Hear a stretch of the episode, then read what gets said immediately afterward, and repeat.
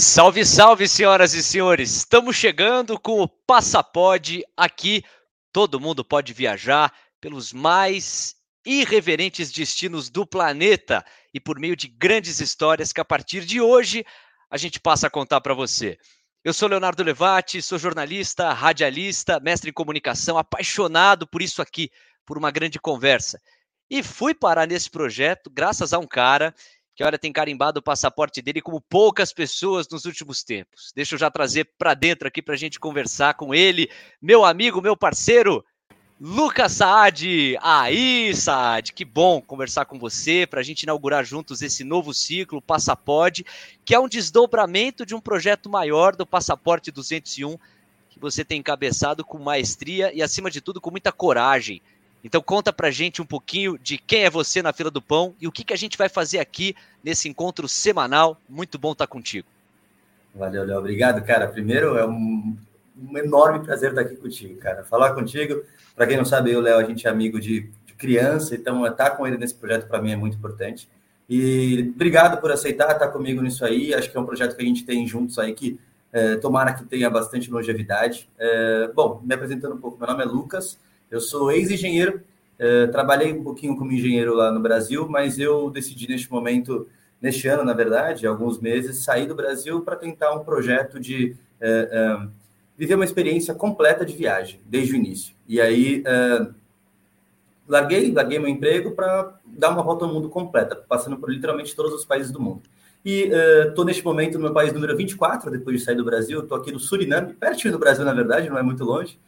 Estou uh, no Suriname, perto do Brasil, e neste momento tentando, uh, depois de já ter viajado um pouco e conhecido algumas pessoas, veio a ideia de abrir uma roda de conversa com algumas pessoas, com alguns outros viajantes. E uh, esse podcast vai ser a ferramenta para isso, para que eu consiga me aproximar mais de outras pessoas que também, que também estão viajando, que eu consiga compartilhar experiências, ouvir, aprender também, passar um pouco das minhas experiências para pessoa, as pessoas, e com isso a gente conseguir ajudar as pessoas que estão ouvindo a gente a também é, inspirar e também poder tirar algumas dúvidas sobre viagem, como é a vida assim, etc. Então, mais uma vez, muito obrigado e que esse pontapé seja aí o começo de uma história bem, bem bacana. Fantástico. Claro que a gente vai ter um episódio, eu prometo, tá, gente? A gente vai ter um episódio de entrevista profunda aqui com o Lucas. A gente vai entender por quais países ele já passou, como é que ele tem sobrevivido, entre aspas, em cada um dos países, quais têm sido os desafios, as descobertas, como é que tem sido a evolução dele como pessoa, como ser humano dentro dessa jornada. Mas, ao mesmo tempo, apesar da gente não fazer um mergulho profundo hoje a respeito, é impossível que a gente dê o pontapé inicial sem entender pelo menos um pouco do que te motivou a fazer as malas, abandonar ou pelo menos paralisar num primeiro momento uma carreira bem estruturada para ir atrás do seu sonho. Então eu queria que as pessoas, até para que isso te humanize, entendessem um pouquinho do que te guiou. Você na engenharia começou a encontrar oportunidades profissionais, estava bem estabelecido e num determinado momento, não sei exatamente qual, você olhou para si e entendeu que existia ali dentro um desejo muito grande de encontrar si mesmo rodando pelo mundo.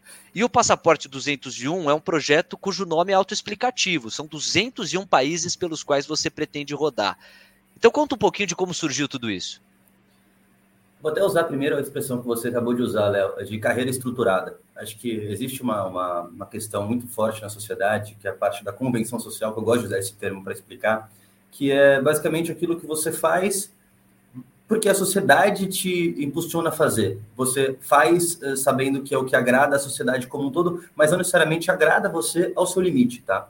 É, é, e exatamente essa questão de carreira estruturada é muito subjetivo. No meu caso, por exemplo, eu tinha essa visão antes disso, pô, tô com uma carreira estruturada, uma carreira, o que, que significa isso? Na convenção social, significa estar no bom emprego, ganhando um bom dinheiro, conseguindo me sustentar, vivendo por conta própria, é, com uma projeção de, de dentro da minha empresa que eu trabalhava muito forte. Sim, me parecia uma carreira estruturada. Mas chega um ponto que você começa, eu comecei a me questionar muito na, é, durante os anos que eu estava trabalhando assim, que, pô, eu, 11 meses eu estava dentro do escritório, atrás de computador, trabalhando e realmente me, me, me doando ao máximo para a empresa. Só que um mês, nesses anos, nesse, durante esses anos que eu passei, um mês por ano, era o mês que eu realmente me sentia eu.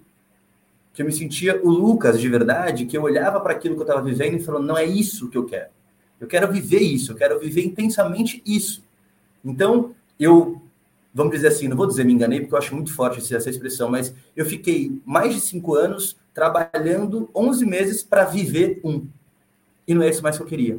E eu comecei a pensar muito nisso. Desde pequeno eu tinha esse sonho de visitar todos os países do mundo. Eu tinha aquele livro, o Atlas da Turma da Mônica, eu lembro até hoje dele. E eu ficava olhando aquele mundo gigantesco que a gente tinha e eu não acreditava que como era possível, como é que será que as pessoas daquele lugar vivem naquele. Então eu sempre alimentava esse sonho. E aí eu comecei a me deparar com esses, esses pensamentos nos últimos anos e falei, por que não? O que, que me impede? A minha carreira estruturada, entre muitas aspas? Não sei. Então, eu me permiti tentar fazer alguma coisa diferente e entendi que naquele momento que eu, que eu tomei a decisão, eu ainda tenho 27 anos, eu tinha 27 anos quando eu tomei a decisão, e falei, pô, eu sou novo, eu tenho essa possibilidade de fazer isso agora, eu tenho todas as ferramentas, eu não tenho que me prender no Brasil, por que não? Então, eu decidi, me estruturei um planejamento, uh, saí do meu emprego antigo e fiquei dois meses morando ainda no Brasil, sem um trabalho formal, né, vamos dizer assim, uh, só planejando essa viagem e, não, e, não, e se engana quem pensa que eu realmente só planejei a viagem. Não, na verdade eu sabia que o meu estilo de vida ia ser esse e por isso eu precisava fazer com que não fosse uma viagem, e sim fosse um projeto. Que eu, como engenheiro, é o que eu sei fazer, projetos. Então eu estruturei um projeto, sabendo onde eu tinha que rentabilizar, sabendo quanto que eu tinha que monetizar, sabendo quais eram a análise de risco que eu tinha que fazer de todo o projeto, eh, sabendo quais seriam meus parceiros, meus aliados e tentando estruturar algo para que isso fosse autossustentável claramente, sem sair do Brasil, eu não conseguia ver realmente qual seria a, a, o dia a dia disso, né? Vamos dizer assim. Mas eu sabia que eu tinha uma, uma base muito forte para conseguir dar o pontapé inicial. E foi aí que eu decidi sair. Então, no dia 3 de maio desse ano de 2022, eu saí, eu tomei, peguei um avião, fui para o Paraguai e comecei essa jornada que, para mim, está sendo, se provou já, vamos dizer assim, a melhor decisão que eu tomei. Porque eu comecei a viver aquele mês que eu tinha como felicidade durante o ano inteiro. E sim, vou voltar para o Brasil todos os anos, no final do ano, passar aquele mês, um de 11, descansando com a minha família, com meus amigos e vendo um pouco do Brasil, que é o país que realmente eu amo, que eu tenho muito orgulho de ter nascido nele. É, eu, eu penso que você compila muito bem dois ingredientes. Você alia coragem com condição. E os dois ingredientes são igualmente importantes, talvez, isso é subjetivo, um seja mais importante do que o outro, a depender do olhar de quem está nos acompanhando agora. Mas sem dúvida que sem um dos dois você não se mexe. Você teve a coragem de olhar para aquilo que você chamou de convenção social e questionar, ao mesmo tempo em que você teve condição, do ponto de vista material, para dar esse passo é muito possível que quem esteja nos ouvindo ou tenha condição, mas não tenha coragem, ou tenha coragem, mas não tenha condição, ou de repente não tenha nem coragem nem condição. Porque tendo as duas coisas, é difícil a gente pensar em não tomar essa atitude, ainda que seja um pouco mais rápida do que a sua. Em vez de 201 países, pelo menos alguns meses aí é, sabáticos com viagens para países, mas também para dentro de si. E por que, que eu estou trazendo isso? Porque é legal a gente alinhar expectativas com o público, Lucas, no sentido de que a gente sabe que, para aqueles que não têm coragem, a conversa que a gente vai ter com você e com várias outras pessoas e personagens desse mundo do turismo, das viagens, das andanças por aí, pode começar a nutrir ou fazer com que cada um construa dentro de si essa coragem. E a gente vai desconstruir um pouco dessa esfera da condição, porque muita gente entende que tem que ter muito dinheiro para dar o primeiro passo. É claro que depende do fôlego da jornada o, o, conforto, o planejamento material de que você precisa. Mas tudo é uma questão de alinhamento de você com você mesmo. A gente sabe que não é nenhuma brincadeira e que é preciso se planejar minimamente para você dar esse passo, mas também não é tão utópico quanto algumas pessoas classificam. E a gente tem casos e personagens de pessoas que vão para essa aventura não necessariamente tendo um mar de rosas materialmente falando. Então eu queria saber como é que essas duas palavras tocam em você, coragem e condição, e o quanto foi importante, sobretudo a condição, que é o que eu acho que mais trava as pessoas, para você dar o passo que você deu. Vamos lá, primeiro falando da coragem. Eu acho que a coragem ela é muito nutrida pela condição. Vamos dizer assim, no momento que você tem a condição, que você, como, como eu disse, né? Eu enxerguei naquele momento que eu tinha todas as ferramentas que eu precisava para fazer isso. Ou seja, eu tinha a condição. Neste momento, eu tomei a coragem. Eu falei, cara, não tem mais o que me prende aqui. Eu vou. E eu, a partir daquele momento, decidi fazer isso. Uh, por outro lado, a condição tem que desmistificar uma coisa muito forte. Isso eu sei que é um, é um mito, é realmente uma coisa que todo mundo acredita muito forte no Brasil, porque é a pergunta que eu mais recebo. A pergunta que eu mais recebo hoje é, é quanto que eu preciso de dinheiro para viajar? E é. essa, a, a, a, é o primeiro desafio que eu tenho como desmistificar, porque um dos propósitos, acho que o maior propósito de eu estar, de eu estar nessa viagem é para inspirar pessoas a também questionar o, a convenção social. Porque existem pessoas que deixam de realmente viver por questão dessa questão, por, por questão da, da, da convenção social, por acreditar que o que eles estão fazendo, o que eles precisam fazer, não necessariamente é, é, é, aquilo que eles querem fazer realmente, isso pode afastar eles do desejo. Mas, bom, isso é uma outra discussão que a gente pode entrar com mais detalhe depois. Mas o que eu quero deixar claro é, a viagem em si, viagem, ela não é uma fórmula. Ela não tem o seu A, B e C bem definidos. Ela não tem. É, a, seu, ela é um, um, um parâmetro, é um, uma, uma questão muito maior. Você pode construir a viagem que você entende que ela cabe no seu bolso, a viagem que você entende que ela cabe no seu estilo de vida. E isso é normal, isso é natural. O que eu estou querendo dizer com isso? Eu, claro, eu tinha uma reserva financeira que eu guardei durante esse tempo e eu sabia que isso ia me dar um fôlego bastante para começar esse projeto meu. Mas tem pessoas que eu conheço e que a gente vai acabar entrevistando no caminho, tem algumas pessoas que eu, inclusive, já conversei que vão estar aqui com a gente, que começaram com muito menos, ou que começaram sem nada. Estão nesse caminho, porque tomaram a coragem e, e, e fizeram um planejamento, fizeram uma projeção e falaram: bom, pô, dá certo fazer assim. Vamos tentar, pelo menos.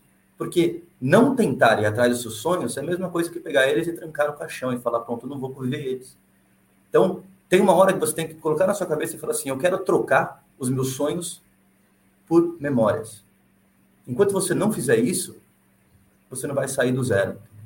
Então, uh, uh, é voltando à sua pergunta, né? A questão das condições é você tentar pegar a, a, todas as ferramentas que você tem naquele momento e construir o seu sonho, vamos dizer assim, construir o seu projeto para ir em direção ao que você quer, ao seu desejo, à sua expectativa, principalmente. E deixar bem claro o que você está querendo. Porque você tem que tentar. Se você não tentar, mais uma vez, volta aquela questão, você vai simplesmente trancar e falar: realmente, eu não estou afim de ir atrás do meu sonho, e você pode se frustrar depois de muito tempo, quando você perceber que você não tem as mesmas ferramentas. Quando percebi que eu tinha as condições, eu tomei a coragem. Então eu juntei esses dois elementos que você comentou. É, e, e, aí eu acho que um dos pontos que, que há de permear a nossa conversa, e a conversa que a gente vai travar com tanta gente boa, que a gente já está indo atrás e já temos vários nomes legais, é, é esse limite tênue entre a ousadia e a loucura. Porque a coragem não pode ser tratada aqui como uma palavra é, vazia, do tipo, ah, eu acordo corajoso e vou. Não, existem vários pontos para se ponderar, para se pesar. O Lucas, por exemplo, é uma pessoa jovem, solteira, que tem menos amarras do que uma pessoa cuja família já está estabelecida e que às, às vezes tem o mesmo sonho, mas uma outra condição que cerca. E por outro lado, mesmo nessa condição, de que modo seria possível adequar essa vontade e colocá-la para fora para você realizar esse alto mergulho e essa ida por vários e vários lugares pelo planeta. Cada caso é um caso e pela pluralidade das pessoas com que a gente vai conversar aqui, com certeza a gente vai abraçar vários desses casos. O que nos leva para um outro ponto que é o do autoconhecimento. É impossível que a gente embarque numa jornada para conhecer outros países, outras culturas e outras pessoas, negligenciando quem nós realmente somos e o autoconhecimento que essa decisão pressupõe. O que nos leva a uma última pergunta para aquecer aqui, antes de eu mudar um pouco do eixo da nossa conversa. O que, que o Lucas já conheceu sobre si mesmo nessa, nessa jornada que começou em maio desse ano? Essa é uma pergunta muito boa, Léo, muito boa. Assim, tem uma questão muito clara para mim, que era momento de, momento de reflexão. É, se, se, eu, se eu tirar um retrato do Lucas antes de viajar, antes de sair do Brasil, ele não pensava. O que eu quero dizer com isso, tá? Não, obviamente, no, no, ao pé da letra fica estranha a frase, mas é verdade. É, eu vivia tão intensamente o meu trabalho, as minhas amizades, é, bom, a minha curtição, tudo como um todo, eu vivia tão intensamente que eu não tinha um tempo para parar e pensar. Se eu tivesse parado no lugar, eu estaria provavelmente ali no Instagram conversando com alguém ou no YouTube vendo. Assim, eu estaria nesse sentido, eu não, não, tava parado não parava para pensar. Depois que eu saí do Brasil, você acaba passando por momentos, naturalmente, por uma questão da viagem, que você é obrigado a pensar e refletir sobre você, sobre sua vida, sobre seu caminho, sobre suas escolhas, sobre sua, sua é, sobre tudo. E vou dar um exemplo: avião, por exemplo. Está no avião, você não tem sinal, você não tem. Eu, como estou viajando sozinho, não tenho ninguém para conversar. Eu simplesmente estou ali, eu comigo mesmo, olhando para aquela janelinha do avião e pensando em tudo que eu estou fazendo, em todas as, as pessoas que eu deixei para trás. Eu não gosto dessa palavra deixar para trás, porque na verdade eu não deixei ninguém para trás, mas bom, que eu resolvi me distanciar fisicamente delas por um tempo. Uh, e eu começo a pensar sobre isso.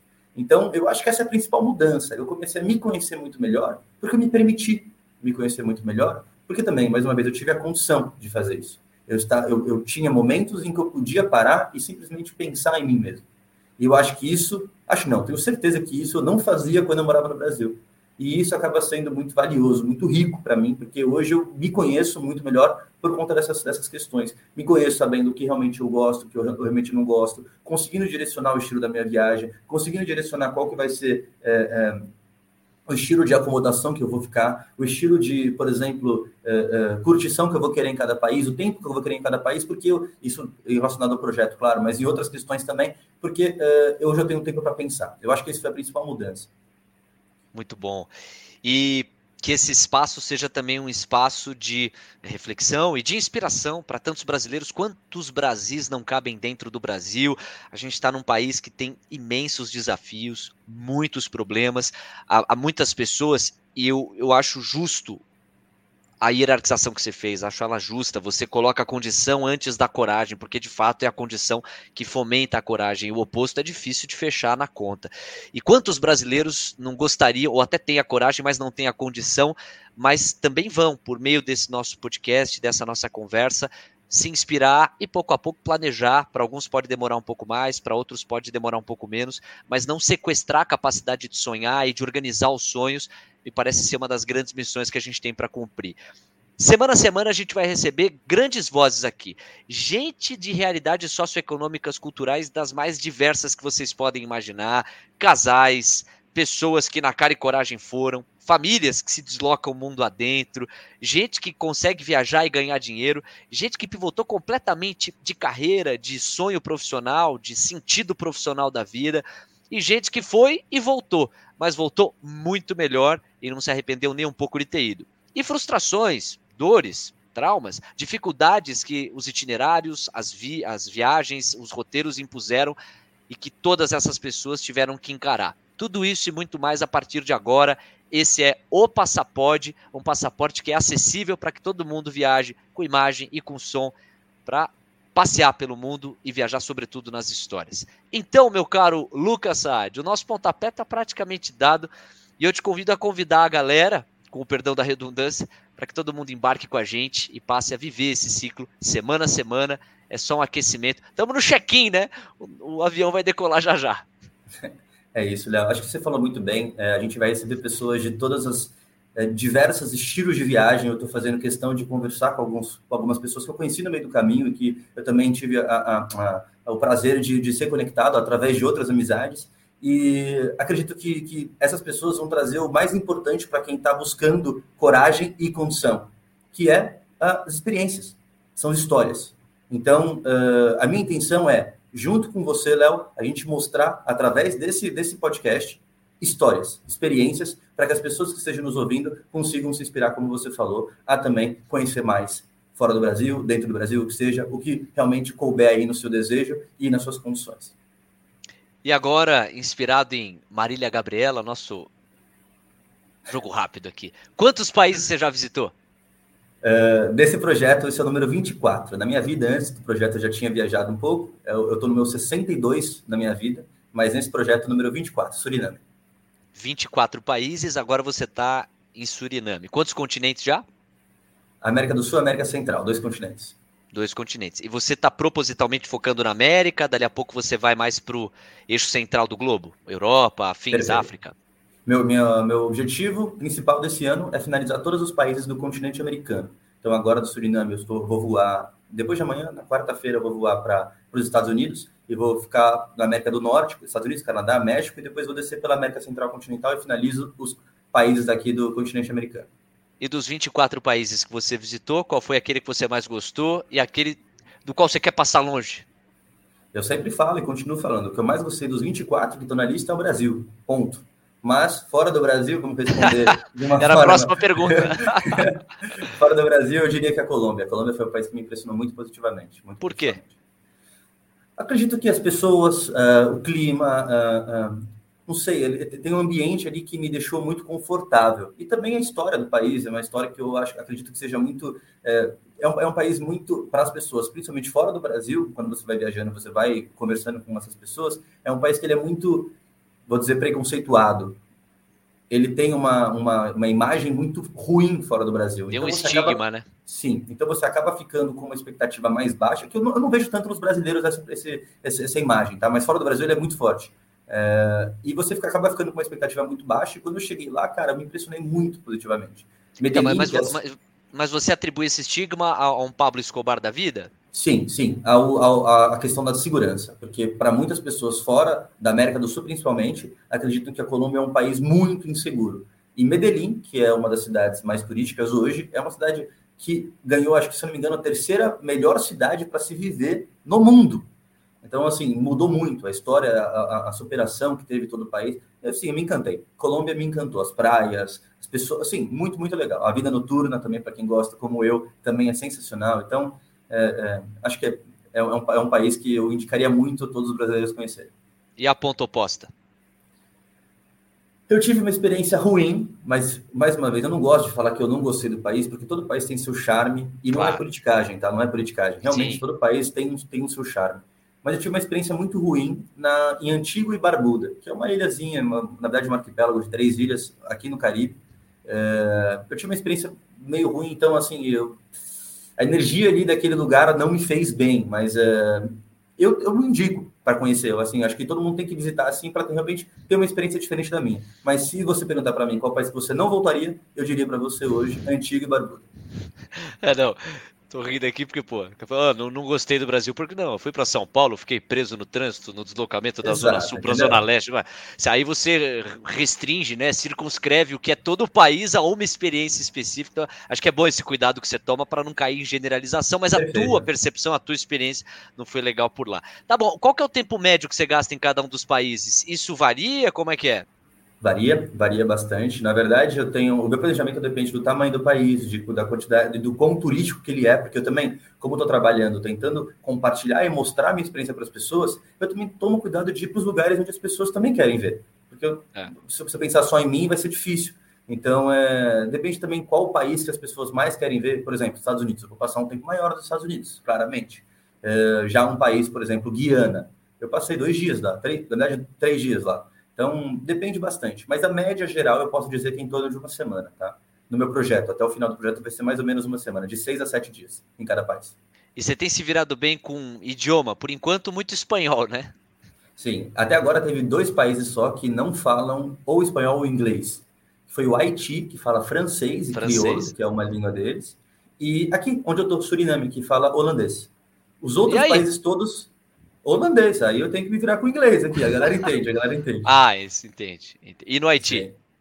No Haiti foi muito difícil. No Haiti foi muito, porque lá o pessoal não fala inglês mesmo. Foi muito difícil. Eu tive sorte de ter uma pessoa junto comigo, do meu lado, andando comigo durante lá no país para conhecer tudo que falava inglês e falava a língua deles. Então ele meio que era meu tradutor, vamos dizer assim, não que fosse oficialmente, mas ele acabava sendo. É, mas foi bem difícil. Mas também, cara, é uma, é uma questão para a gente se, se desenvolver e conseguir se virar. Eu adoro tentar me virar e é assim que eu, que eu, que eu gosto de fazer. Sensacional. Foi só para aquecer, tá? É, no limite, isso aqui é um espaço em que dois grandes amigos, dois grandes irmãos se encontram para convidar você a vir com a gente, viajar pelas histórias e a gente só aqueceu. Meu caro Lucas, para o nosso próximo episódio, semana que vem, já tem gente chegando para conversar com a gente? Já tem gente, sim, já tem gente. Inclusive, quero convidar vocês a seguir o nosso Instagram. A gente está como o podcast no Instagram, arroba o podcast. Desculpa, arroba o passapod, perdão. Arroba o passapod no Instagram. E lá a gente vai divulgar a agenda da qual vão ser as próximas pessoas que vão ser entrevistadas, até a agenda do próximo mês, a gente vai tentar divulgar lá. Então sigam lá, que lá vai ter toda a organização para a gente conseguir mostrar para vocês quais são os convidados. Tem pessoa assim já confirmada para a próxima, é um casal, eu não vou dar mais detalhes para deixar o mistério no ar, mas, mas é um casal super gente boa, ficaram muito meus amigos. Eu não conheci pessoalmente ainda, mas vai ser uma conversa bem legal, tenho certeza. Sensacional. Então estaremos juntos por algum canto do, do planeta. Eu costumo ficar por aqui mesmo, em São Paulo, mas eu sempre vou inaugurar perguntando em qual ponto do mundo você tá, Lucas, e vai ser sempre muito bacana. Então tá bom, meu irmão, o pontapé inicial tá dado, você que acompanhou essa nossa primeira conversa, obrigado por ter escolhido ficar com a gente até aqui, e na semana que vem a gente faz a primeira grande viagem, o primeiro grande voo. Espero que você já esteja aí com o seu passaporte e o check-in no jeito para embarcar com a gente. Valeu, Lucas, até semana que vem. Léo, forte abraço, até mais. Pessoal, obrigado. Tchau, tchau. Tchau, gente. Até lá.